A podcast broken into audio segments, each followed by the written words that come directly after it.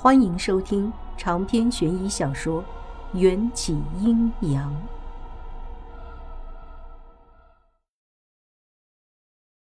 我们三个人挤在祠堂门口，盯着那口玄关，汗毛炸立。娇娇是个胆小鬼，没进门就打起了退堂鼓。要不，咱还是下山去吧。护士长出身军人世家。素来崇尚科学，虽被祠堂里的棺材吓了一跳，却很快镇定下来。天那么黑，雨又那么大，恐怕咱们再走两个小时都回不去。咱们就在祠堂里避雨，大家别感冒了。护士长说完，伸脚跨进门槛。娇娇死死地挽着我的手臂，害怕地问护士长：“那你先看看那棺材里有没有？”我知道娇娇想问的是棺材里有没有尸体。护士长故作镇定，垫脚往棺材里瞄了一眼，嗤嗤笑了出来。算不上有东西，你们看了就知道了。我疑惑了，这算哪门子的回答？不过护士长既然能笑得那么轻松，估计棺材里应该不会有什么吓人的东西。我也跨进祠堂，打量起玄关。手腕里还粘着娇娇这块巨型的牛皮糖。玄关离地面大概半米左右，是用上好的柏木制成，两头拴着麻绳，没有棺盖。麻绳扣子打的都是死结，不问可知，当时负责打结的人没想过再把这口棺材放回地上。更为离奇的是，一般的棺材至少长度两米。而眼前这口棺材的长度只有一米左右，若没有猜错，应当是一口给小孩准备的棺材，也叫做元宝棺。我探头往棺材里看，里面没有尸体，却也不是空的。棺材里铺着土黄色的褥子，放着一张与活人小孩差不多的人形纸片，面部还画上了眼睛、鼻子。没事儿，我检查过了，里面没东西。我安慰娇娇，她很快的往棺材里看了一眼，又躲回我身后。棺材不吉利，咱们还是离得远一点比较好。你们快来看！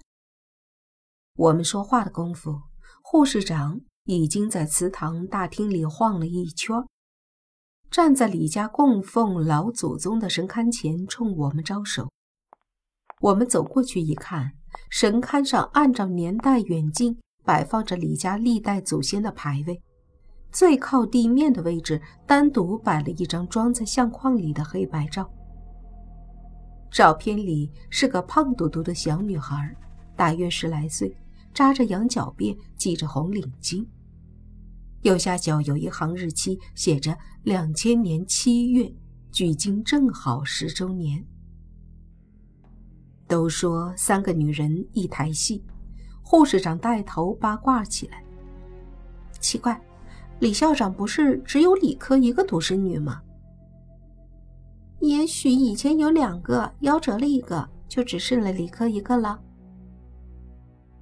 娇娇一侃起八卦，竟然忘了害怕。两人说了几句，护士长突然挑起一侧眉峰，神秘的压低嗓音。虽然我不知道这个女孩究竟是李家的什么人，不过我倒是听说过李家在十年前发生的一件大事。什么事？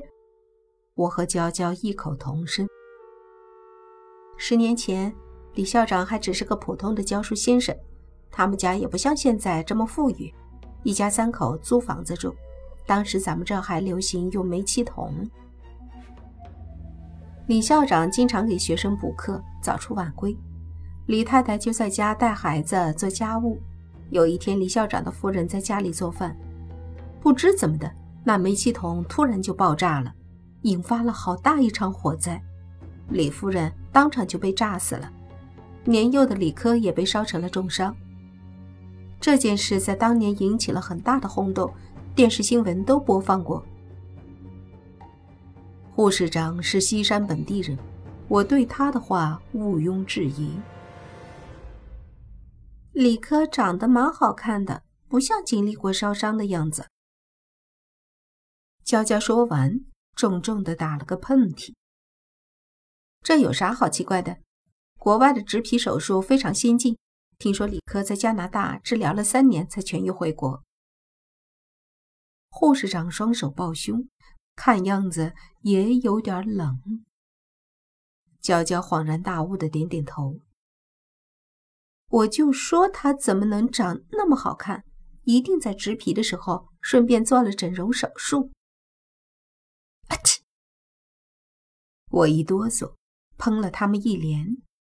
不好意思啊。护士长想给校长打个电话，赫然发现手机已经关机了。我和娇娇的手机也收不到信号。我们等了半小时，雨势只大不小。哗哗地冲刷着地面，偶尔穿过天际的惊雷更是震耳欲聋。护士长推门看了我，又恨恨地将门关上。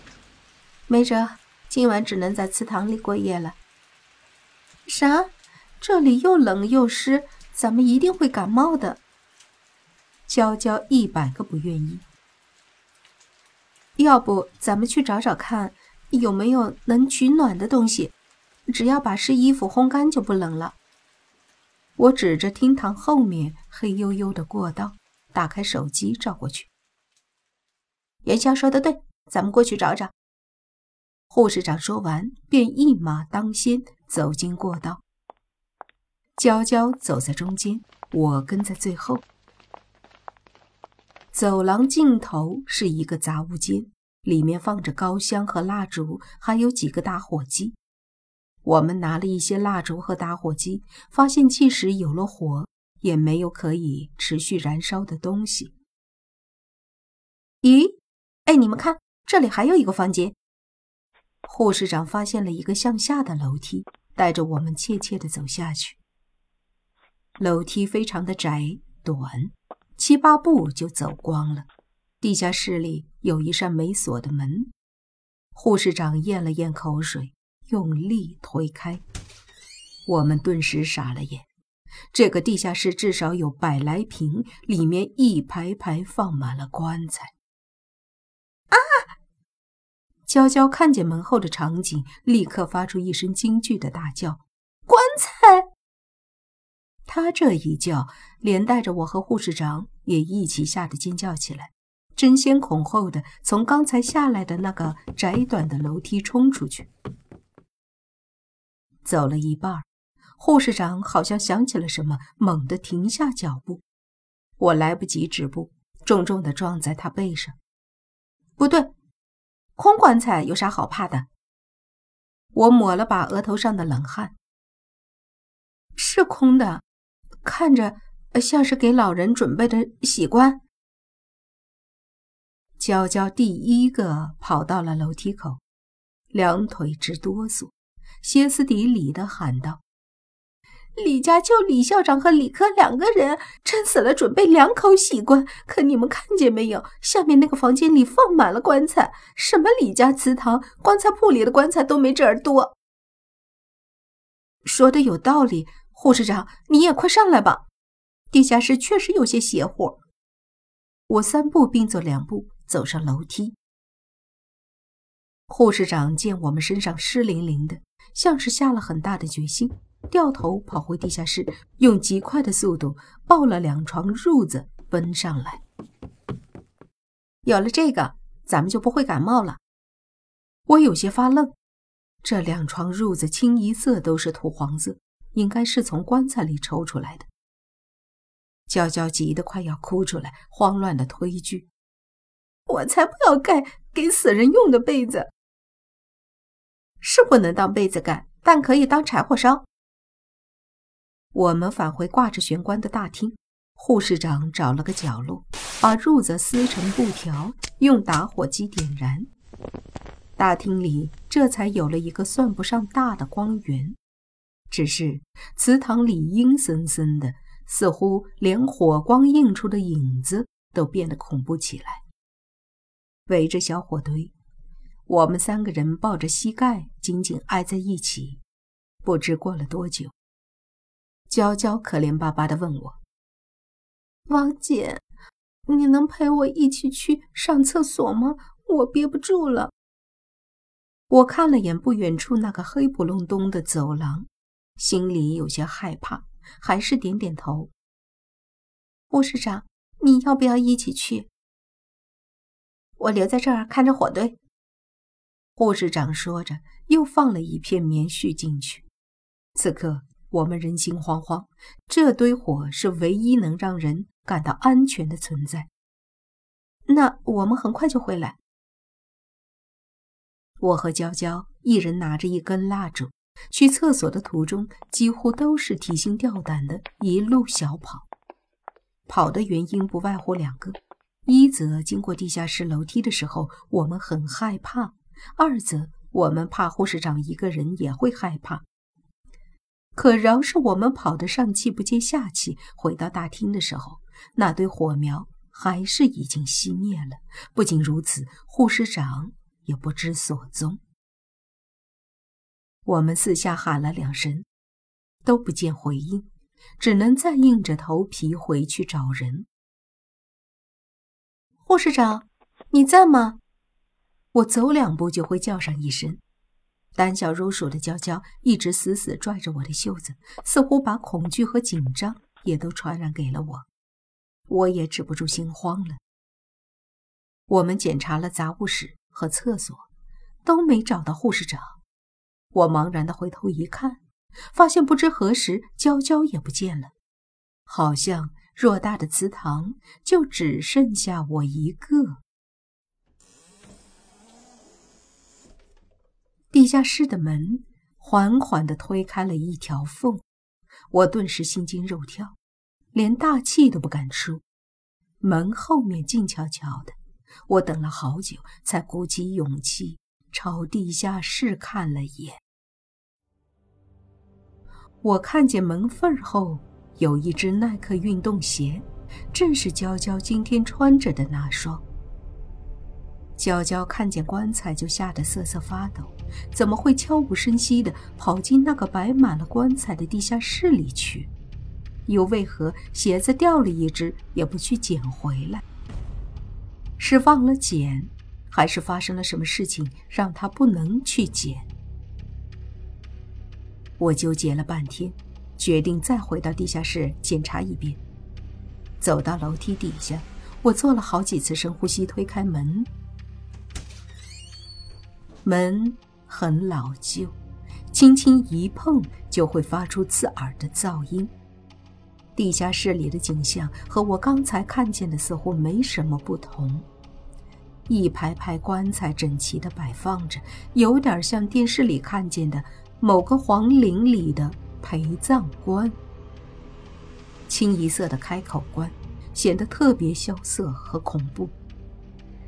娇娇，你在里面吗？我喊了一声，棺材安静地摆放着，没人回答我。我把娇娇的耐克鞋捡起来，然后蹑手蹑脚地走进去。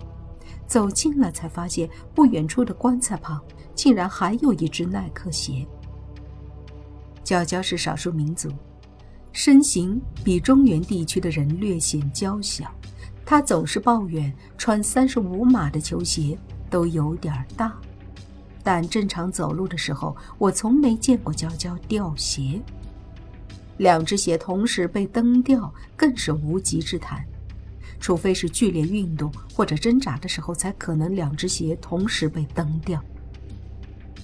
娇娇是绝对没胆子独自走进地下室的。现在唯一的解释就是，她是被人强行拖进地下室的。